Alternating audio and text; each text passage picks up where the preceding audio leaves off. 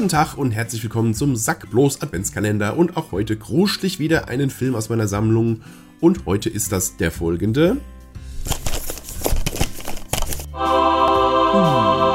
Asterix in Amerika.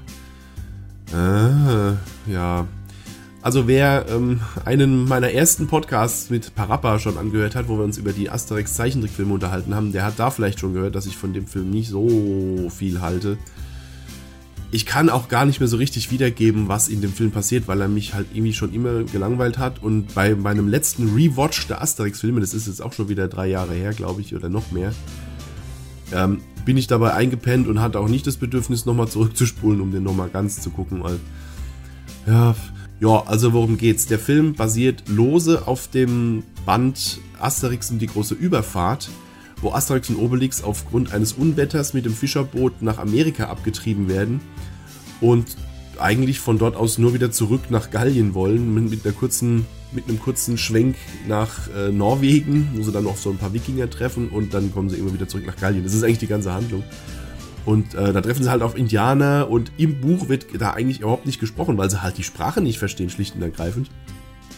Also auch wenn Asterix und Obelix, Obelix sich scheinbar in Europa scheinbar überall verständigen können, wenn auch mit Akzent, äh, in Amerika geht's halt nicht. Da sprechen die Indianer dann halt irgendwie mit einer, mit einer Lautschrift oder so, aber man kann sich halt nicht verständigen und das ist ja, daraus entstehen so die meisten Gags, aber das ist jetzt auch nicht so arg viel, was da stattfindet und ja, da haben sie ausgerechnet daraus haben sie jetzt einen ganzen Film gestrickt. Die Wikinger-Episode lassen sie komplett weg.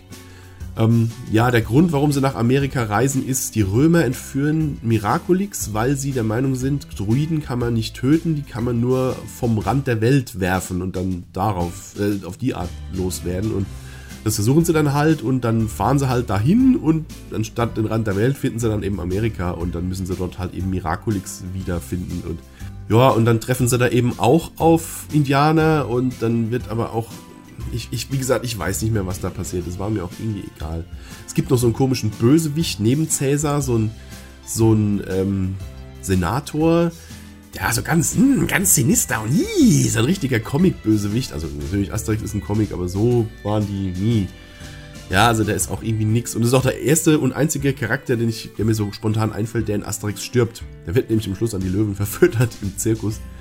Äh, Gab es bis dahin auch nicht. Also der Krieg zwischen Galliern und Römern lief bis dahin komplett unblutig ab. Es ist nichts passiert. Da gibt es ein paar ausgeschlagene Zähne, aber ansonsten alles cool.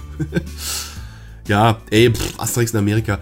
Der, der, hat für mich, ähm, der, der hatte für mich als ersten Asterix-Film so ein bisschen Disneyifiziert gewirkt. Also auch was die Produktionsqualität angeht, der sieht schon gut aus. Also der hat wirklich auch von dem, vom Look her, erinnert er sehr an, ähm, an Disney-Filme, an die Zeichentrickfilme von damals. Aber auch ansonsten hat er sehr viel Disney-Vibes abgekriegt. Da gibt's, es wird gesungen. Es gibt so ein Indianerlied. Ähm, Entschuldigung, dass ich dauernd Indianer sage. Ja, bitte ähm, äh, amerikanische Ureinwohner sich bitte nicht angegriffen fühlen. Aber ne, ja.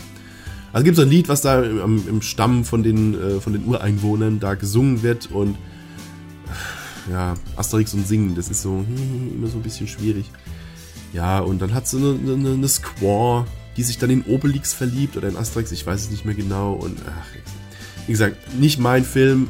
Auch als großer Asterix-Fan ist das nicht meiner. Und ja, wie gesagt, wer ihn schon gesehen hat, weiß vielleicht, was ich meine. Ansonsten kann ich den nicht empfehlen. Das sind die Filme. Alle, alle Filme, die vor dem stattfinden, waren besser als der. Insofern, ja. Aber kein, kein Sack bloß Adventskalender ohne Asterix-Filme. Das zieht sich irgendwie durch. Insofern, ja, das war das heutige Türchen. Asterix in Amerika. Wir sehen uns morgen. Bis dann dann.